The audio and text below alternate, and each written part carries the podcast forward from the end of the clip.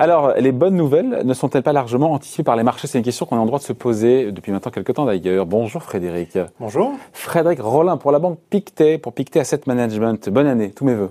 Tous mes voeux aussi, hein, merci. Bon, qu'est-ce qu'on peut souhaiter à un homme qui a déjà de temps Écoutez, euh, une bonne santé, je pense oui, que voilà. pour tout le monde évidemment. Voilà, pour tout le monde, oui. On a des marchés qui sont depuis un petit moment très optimistes. Euh, ça, c'est une évidence de dire ça. C'est une, une ah, Aujourd'hui, oui, oui. Quand on regarde les valorisations, on est sur des niveaux de valorisation qui sont plutôt élevés, même en tenant compte hein, du rebond des, euh, des bénéfices probables l'année prochaine. Hein. Ils sont forts. Hein. On, attend quand même des rebonds assez importants. En moyenne, le hein. consensus 20, est autour, autour, de 25 ah, c'est voilà, ça. autour de 25% Donc évidemment, euh, voilà, 25% c'est non mais c'est pas énorme. fait. Eh, oh, c'est pas fait ça, 25% de rebond des profits. Alors c'est pas encore fait, mais voilà, quel est le consensus? Comment le, le, ceci se fabrique? C'est l'idée que, eh bien, on va sortir euh, de l'épidémie grâce au vaccin. Hein, donc euh, au deuxième semestre, alors ça va être plus ou moins rapide. Ça, hein. ça c'est le scénario qui a été acheté par les marchés. Ça, c'est le scénario qui est acheté par les marchés. Et puis en plus, eh c'est l'alternative. Alors d'un côté, on a une croissance bénéficiaire assez probable parce qu'on sort euh, de l'épidémie. Puis de l'autre côté, on peut toujours effectivement investir sur des obligations d'État françaises qui offrent des rendements négatifs, alors que les actions, même si elles sont survalorisées, offrent quand même des dividendes aujourd'hui supérieurs à 2%, avec un peu, un peu de croissance aussi à moyen terme, notamment grâce aux pays émergents. Donc dans l'ensemble, quand même, c'est vrai que ce scénario-là est plutôt favorable au marché actions, ce qui explique voilà, c'est comme ça que enfin, scénario s'il se confirme, parce qu'encore une fois, euh, alors s'il se confirme, euh, ouais, ouais. dans les prix, il y a un rebond des profits très important, 25%. Il y a une Ouais. campagne de vaccination qui se passe bien. Vous disiez en termes de timing, c'est quoi le Oh, bah, je dirais que à- au deuxième semestre, ça sera reparti. Voilà, ça, ça va se situer entre le premier et le deuxième trimestre, dépendant des pays, dépendant de la rapidité de chacun. Et ça, euh, mais dans l'ensemble, quand même, je pense déjà le deuxième trimestre, on devrait, on devrait voir une, une campagne de vaccination qui avance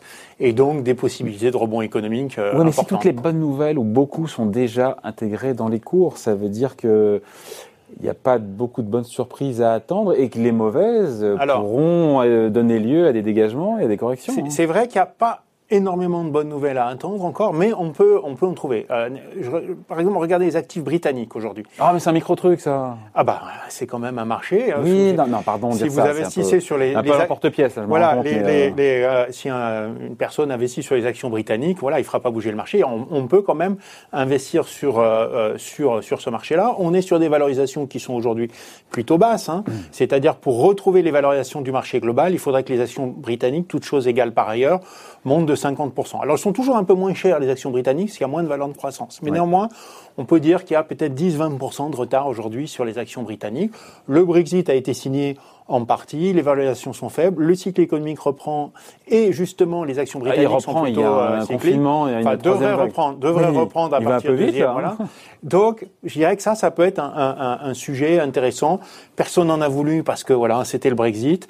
Euh, finalement, ce genre de, de- de- de situation peut être peut être intéressante. C'est un- c'est un- une, une classe d'actifs qui est très très sous-pondérée Ouais. euh, chez les investisseurs, même si c'est un petit peu marginal. C'est quand même intéressant, je pense, de, de, de regarder ça. Ok, quoi d'autre D'autres régions Parce aime bien parler des. Il y a, l'Asie, alors plus grand quand même. Oui, hein. à peine. hein. Oui.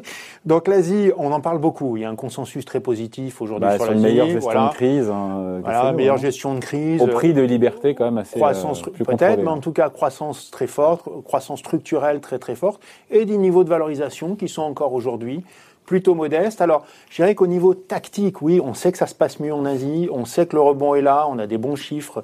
Vous en parliez tout à l'heure, je crois sur- sur Taïwan, etc. Mais euh, euh, il y a peut-être quelque chose qui n'est pas suffisamment pris en compte par le marché, c'est qu'au fond, l'Asie est en train, et surtout la Chine, est en train d'atteindre un niveau de maturité qui rend finalement euh, ce pays éligible euh, de façon structurelle. Souvent, l'Asie, on va l'acheter, des investisseurs vont la prendre dans les portefeuilles. Bon, ils sont positifs, ils en prennent un petit peu et puis ils reprennent leurs bénéfices derrière. Là, je pense qu'il faut comprendre que l'Asie est vraiment en train de concurrencer euh, l'Occident, en fait, avec des économies qui sont de plus en plus diversifiées, une gestion économique qui est plus solide et donc ça qui peut justifier en fait que cette prime de risque qu'on a aujourd'hui sur l'Asie disparaisse. C'est peut-être cette année qu'on verra, euh, qu'on verra ce- ceci, euh, ceci arriver. Sur l'Amérique, enfin sur les États-Unis? Alors, sur les États-Unis. Qu'est-ce qu'il y a comme bonne surprise à attendre Alors, les valorisations aujourd'hui sont quand même parmi les, les, les plus tendues. c'est pratiquement le marché le, le, le, le, plus cher du monde, avec des valeurs technologiques qui ont été, voilà, qui ont été très, euh, très achetées cette année, qui ont très bien réussi d'ailleurs, hein, qui ont des, des croissances bénéficiaires euh, très intéressantes. Néanmoins, il y a, voilà, si on cherche les bonnes nouvelles, hein, on en trouvera un petit peu moins, mais il y a une possibilité quand même qui ah. peut être assez intéressante. C'est que finalement, on commence à le voir, par exemple, le, Sénat républicain, finalement, n'a pas euh, suivi le veto de, Donald Trump. On peut penser qu'aujourd'hui, il y a peu d'attentes sur le plan Biden et que certaines choses se mettent en place parce qu'après tout, eh bien, les républicains voudront pas être, euh, voudront aussi participer, je dirais, à mm. ces efforts euh, qui soutiennent la croissance. Il y a un, un domaine en particulier qui, peut être euh, intéressant de regarder, c'est les infrastructures. Il y a un consensus quand même aux États-Unis sur le fait que les infrastructures manquent de développement. Ça pourrait être aussi un point de, développement bah, intéressant pour le plan Biden. De, de l'élection de c'est cette nuit, je crois. Alors cette, nuit, oui, mais enfin, voilà. Alors après. En Géorgie, deux, deux sénateurs. Qui, ouais, deux euh, sénateurs euh, qui, qui seront probablement républicain, hein, euh, parce que voilà, c'est la tradition un petit peu euh, dans ce dans cet état-là. À ce moment-là, c'est majorité républicaine. Euh, mais ça, je dirais, c'est pas forcément très très mauvais pour le marché. Ce que, ce que les marchés aimeraient bien, en fait, c'est qu'on ait un Sénat républicain hein, qui empêche les hausses de taxes pour les entreprises, mais qui, quand même, donne, accepte quelques compromis avec les démocrates sur le, sur le plan de relance. Euh, Donc oui, ok pour la dépense, mais, mais pas les hausses d'impôts. Pas les hausses d'impôts. Et finalement, la Banque centrale étant là, finalement, pour euh, financer tout ça, ça peut être quelque chose qui est, euh, qui est, tenable. Hein. C'est aussi la bonne surprise euh, de l'année 2020. Il y en a eu, c'est qu'au fond, eh bien, les politiques fiscales et les politiques monétaires maintenant marchent dans la main, main dans la main, qu'on n'a plus peur de l'inflation. Et donc, voilà, si ça va pas, eh bien, on trouvera des dépenses pour aller mieux. Donc ça, ça pourrait être une des bonnes surprises pour, pour Biden. Ouais, bonne surprise aussi, au-delà des États-Unis, sur la consommation, qui pourrait rebondir plus fortement que prévu C'est un pari que vous faites là. Alors ça, ça peut être assez intéressant et ça, c'est on, en discute beaucoup avec euh, avec notre euh, avec notre économie. Je crois que c'est peut-être le scénario positif, un des scénarios positifs les plus importants et les plus crédibles qu'on peut avoir aujourd'hui. C'est-à-dire qu'il y a toute une catégorie de personnes qui a soit continué de travailler, soit reçu des aides d'État qui se retrouvent aujourd'hui avec des comptes bancaires euh, euh, plutôt fournis. Hein. on, regarde par exemple, j'ai une donnée aux États-Unis, euh, j'ai pas toutes les données dans le monde, mais aux États-Unis, les, dépôts bancaires représentent 13% du PIB, alors que d'ordinaire c'est plutôt 3%.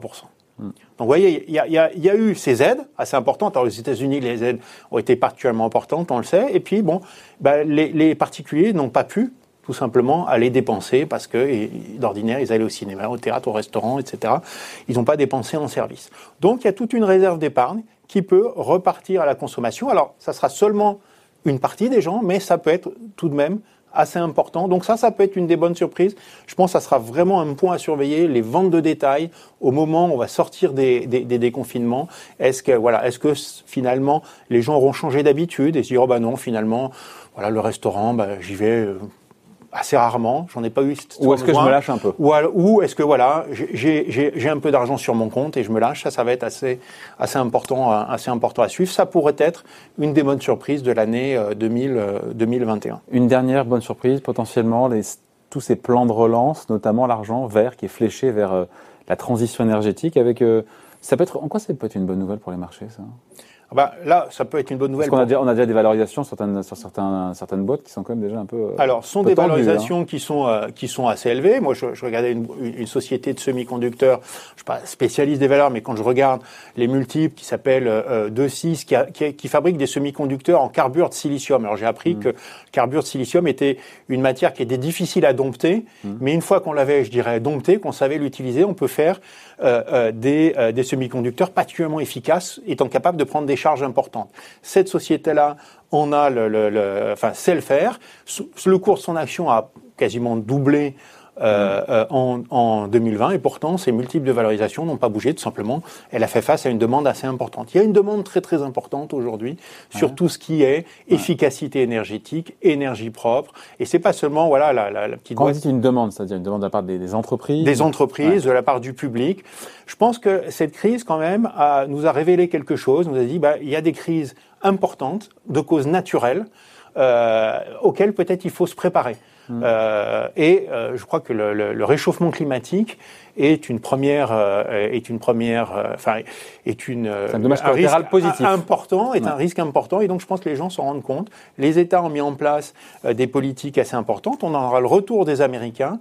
Euh, on pourrait avoir quand même là-dessus, euh, enfin, on va avoir voilà le retour des Américains dans les dans les accords de Paris, et donc euh, dans l'ensemble plutôt une année positive probablement encore sur les énergies propres. Voilà, on voulait vous parler. Il n'y en a pas beaucoup, mais on voulait quand même vous parler potentiellement des bonnes surprises. On a pu le faire dans l'autre sens aussi, se dire qu'il y a oui, les risques déceptifs oui, oui, oui, sont aussi nombreux. On le fera demain. Tiens, merci d'avoir été avec nous, Frédéric Rollin, donc pour la banque Pictet. Merci, bonne année.